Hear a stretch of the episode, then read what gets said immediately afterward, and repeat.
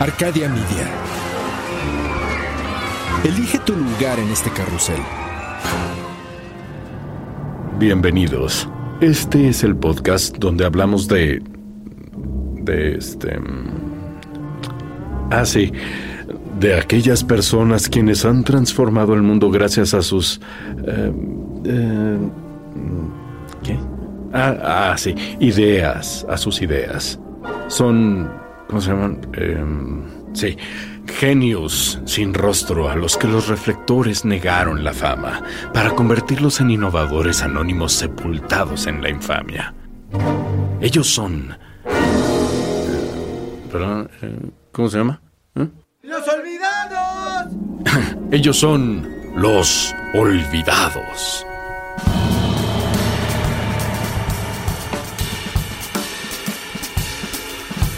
Si lo piensas, la humanidad ha vivido una constante obsesión por la inmortalidad.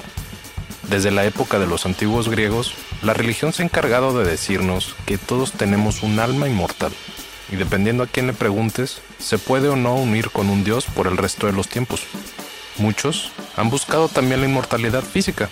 Los alquimistas, por ejemplo, la buscaron en la piedra filosofal y el elixir de la vida. Otros han rastreado sin cesar el arca de la alianza, que según dicen, contiene el santo grial, la copa de la cual Jesús y sus discípulos bebieron en la última cena. Beber de esta misma copa podría conferir una vida inmortal. Hoy en día, los más adinerados y valientes prefieren optar por la criopreservación. Esto es un conjunto de técnicas que preservan el cuerpo para cuando algún día en el futuro la tecnología pueda remediar los daños por enfermedad y los mismos del proceso de criopreservación. Por eso, cada vez que una persona rebasa los 100 años, invariablemente se le pregunta, ¿y cuál es su secreto para vivir tanto? Algo deben de estar haciendo bien para llegar al siglo de vida. Esa misma pregunta se la hicieron a Emma Martina Luilla Morano. Emma fue la última persona con vida del siglo XIX y falleció en el año 2016. Emma nació el 29 de noviembre de 1899 en Italia y vivió 117 años con 137 días. Es considerada la persona más longeva de la que se tiene registro y que haya vivido a lo largo de tres siglos. ¿Cuál fue su secreto para vivir tanto? Cuando se le preguntó, respondió que llevaba 90 años siguiendo la misma dieta. Tres huevos diarios, dos cocidos y uno crudo, pasta italiana fresca y un poco de carne cruda. Por la noche cenaba un vasito con leche. Honestamente dudo que esta sea la dieta de la inmortalidad. Emma Morano siguió esta dieta por sugerencia de su doctor y no por estar obsesionada con vivir por siempre. Pero más allá de preguntarnos cómo vivir por siempre, deberíamos de cuestionar nuestra obsesión con la inmortalidad.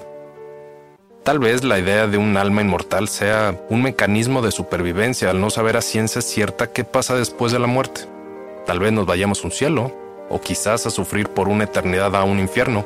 Tal vez tengamos 70 vírgenes a nuestra disposición, o tal vez nuestra conciencia se una con la del universo y logremos el famoso nirvana de los budistas. O tal vez, solo tal vez, la única manera de verdaderamente ser inmortales sea viviendo en la memoria de los demás, mientras nos recuerden por nuestras grandes hazañas, buenas o malas, o por nuestras grandes ideas, o hasta nuestros terribles desatinos.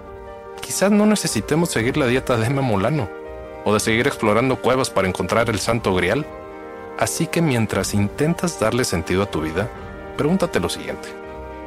Cuando mueras, ¿quién será la última persona en recordar tu nombre antes de que pases al olvido? Soy Javier Peraza, esto es Los Olvidados, las historias extraordinarias de personas que pocos recuerdan.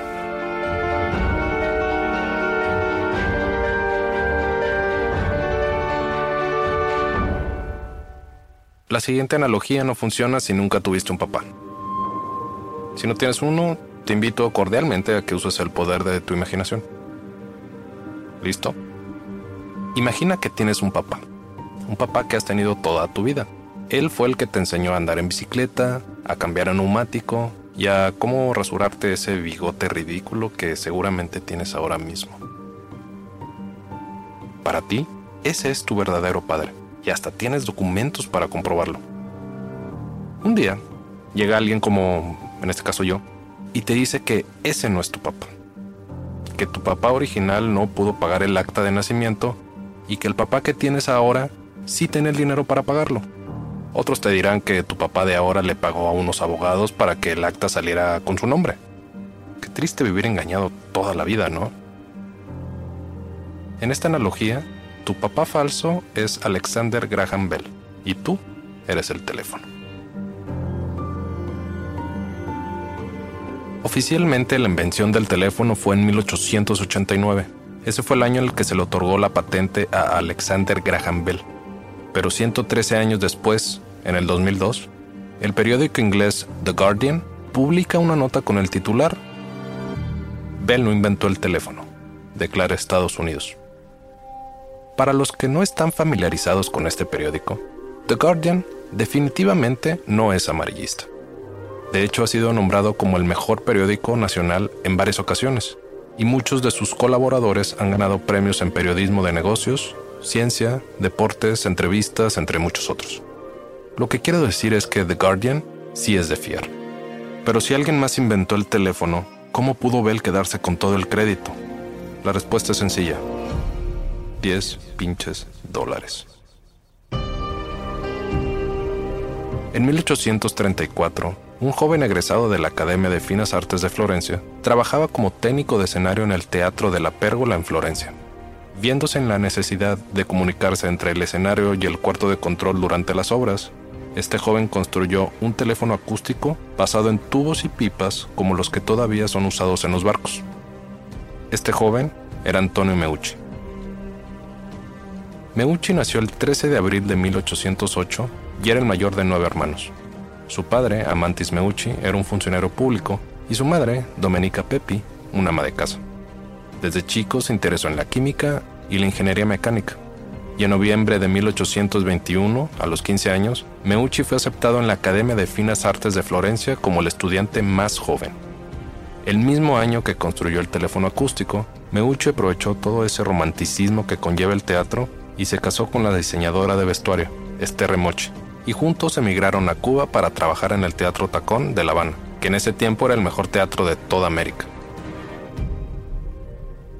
Y en Cuba, aparte de trabajar en el teatro, Meucci también ayudó a construir un sistema de purificación de agua para la ciudad de La Habana y reconstruyó el Gran Teatro, que había sufrido daños por un huracán en 1847. En 1848 expiró su contrato con el gobierno cubano pero el doctor de un amigo suyo, viendo el potencial que tenía el italiano, lo invitó a trabajar en un sistema de terapias para pacientes con reumatismo. Meucci, sacando el inventor que llevaba dentro, desarrolló una terapia utilizando electrochoques, y es aquí donde el teléfono comenzó a ver sus primeras luces. La terapia era muy sencilla. Meucci le daba a sus pacientes dos conductores conectados a unas baterías Bunsen él tenía dos conductores conectados a las mismas baterías. Para hacer la terapia, Meucci se sentaba en su laboratorio mientras las baterías estaban en una segunda habitación y los pacientes en una tercera. Básicamente les daba electrochoques desde la comodidad de su despacho sin tener que verles la cara de sufrimiento ni escuchar los gritos. Un soleado día de 1849, Meucci le daba el tratamiento a un paciente que afirmaba tener reumatismo en la cabeza. Para localizar con más precisión el lugar de la enfermedad, le ordenó al paciente colocarse uno de los conductores en la boca. Este conductor, al estar conectado a una batería, obviamente le dio al paciente una descarga de 114 voltios que lo hizo gritar.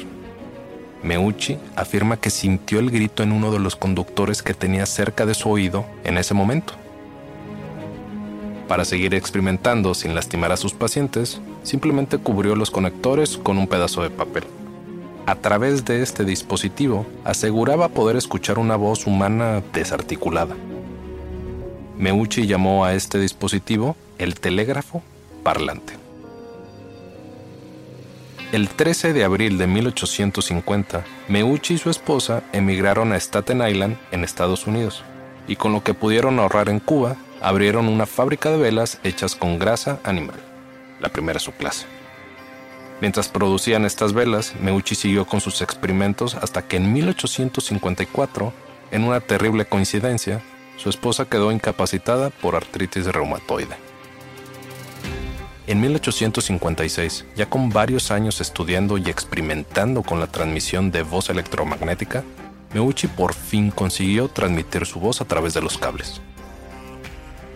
En otras palabras, Meucci había conseguido hacer funcionar el primer teléfono y le puso de nombre teléfono electromagnético.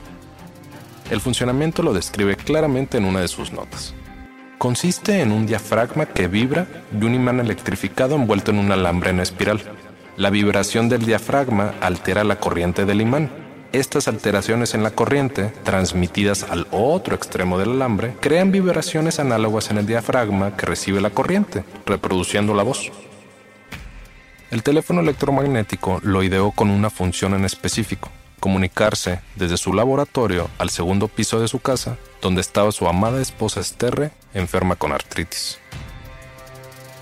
Entre 1856 y 1870, basado en este prototipo, Meucci desarrolló más de 30 versiones diferentes del teléfono. Suponemos que la calidad de la voz no era de lo más clara, por el simple hecho de que no intentó patentar este invento. Sin embargo, en agosto de 1870, afirmó haber logrado la transmisión de una voz humana articulada a más de una milla de distancia usando alambre de cobre aislado con algodón. A este aparato lo llamó el teletrófono. Durante más de un año, Meucci estuvo perfeccionando su nuevo invento y el 12 de diciembre de 1871 fundó la Teletrófono Company con otros tres socios.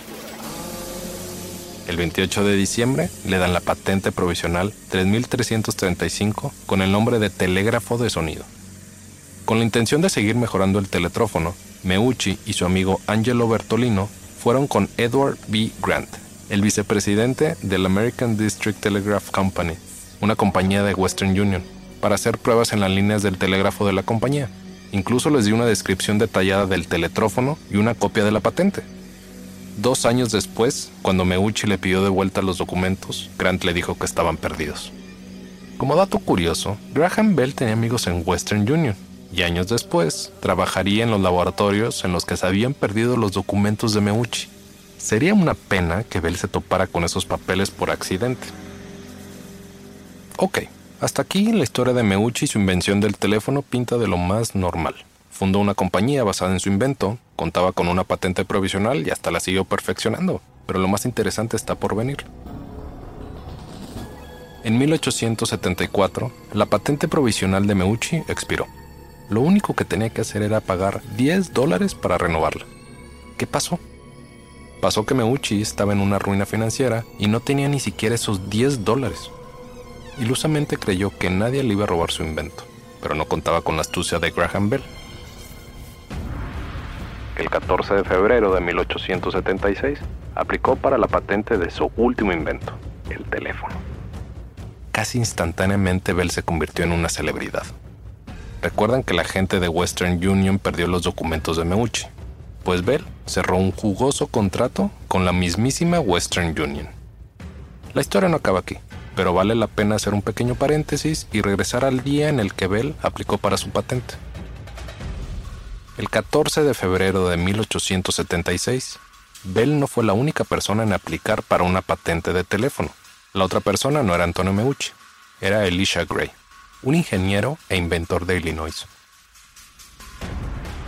Ese día ni Bell ni Gray fueron a la oficina de patentes. Ambos mandaron a sus abogados en representación. Según los registros del examinador de patentes Sinas Fisk Wilbur, Bell fue la quinta patente del día y Gray fue la patente provisional número 39. El 19 de febrero, cinco días después, la oficina de patentes le da tres meses a Gray para que pudiera terminar su patente provisional y presentar una final. Pero Bell, después de un par de viajes, hizo funcionar su teléfono el 10 de marzo y le otorgaron la patente a él. Hay un pequeño detalle que vale la pena mencionar. Años después se descubrió que el examinador de patentes, Sinas Fisk Wilberg, era un alcohólico y estaba profundamente endeudado con el abogado de Bell que fue a solicitar la patente.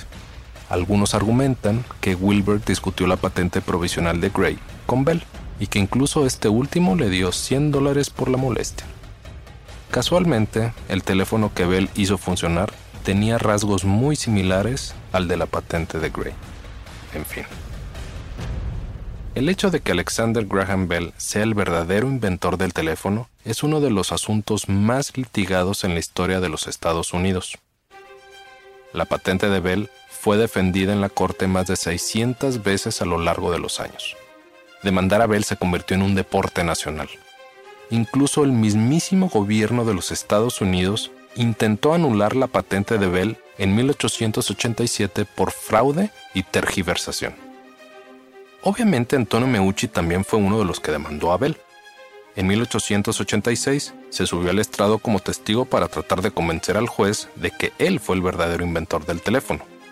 A Meucci no le ayudó el hecho de que nunca aprendió bien el inglés y que siempre había batallado para comunicarse con empresarios e inversionistas. En 1887 declaró que desde 1834 había hecho funcionar el teléfono en Italia. Recuerdan que trabajaba en el teatro, ¿verdad?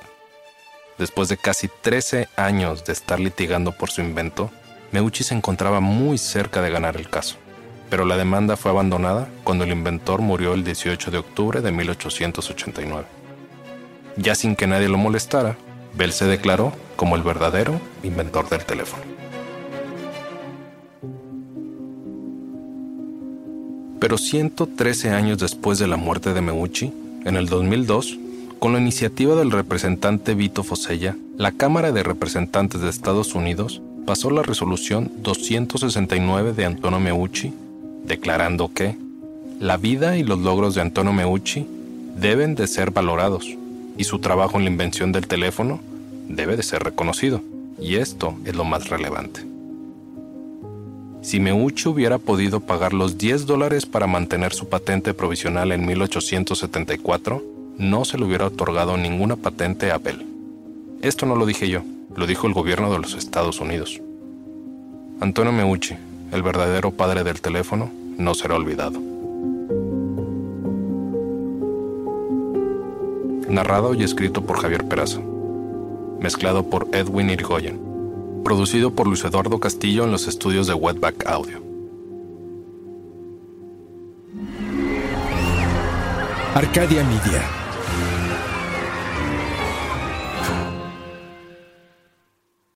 With the Lucky Land slots, you can get lucky just about anywhere. This is your captain speaking. Uh, we've got clear runway and the weather's fine, but we're just going to circle up here a while and uh, get lucky. No, no, nothing like that. It's just these cash prizes add up quick. So I suggest you sit back, keep your tray table upright, and start getting lucky. Play for free at LuckyLandSlots.com. Are you feeling lucky? No purchase necessary. Void where prohibited by law. 18 plus terms and conditions apply. See website for details.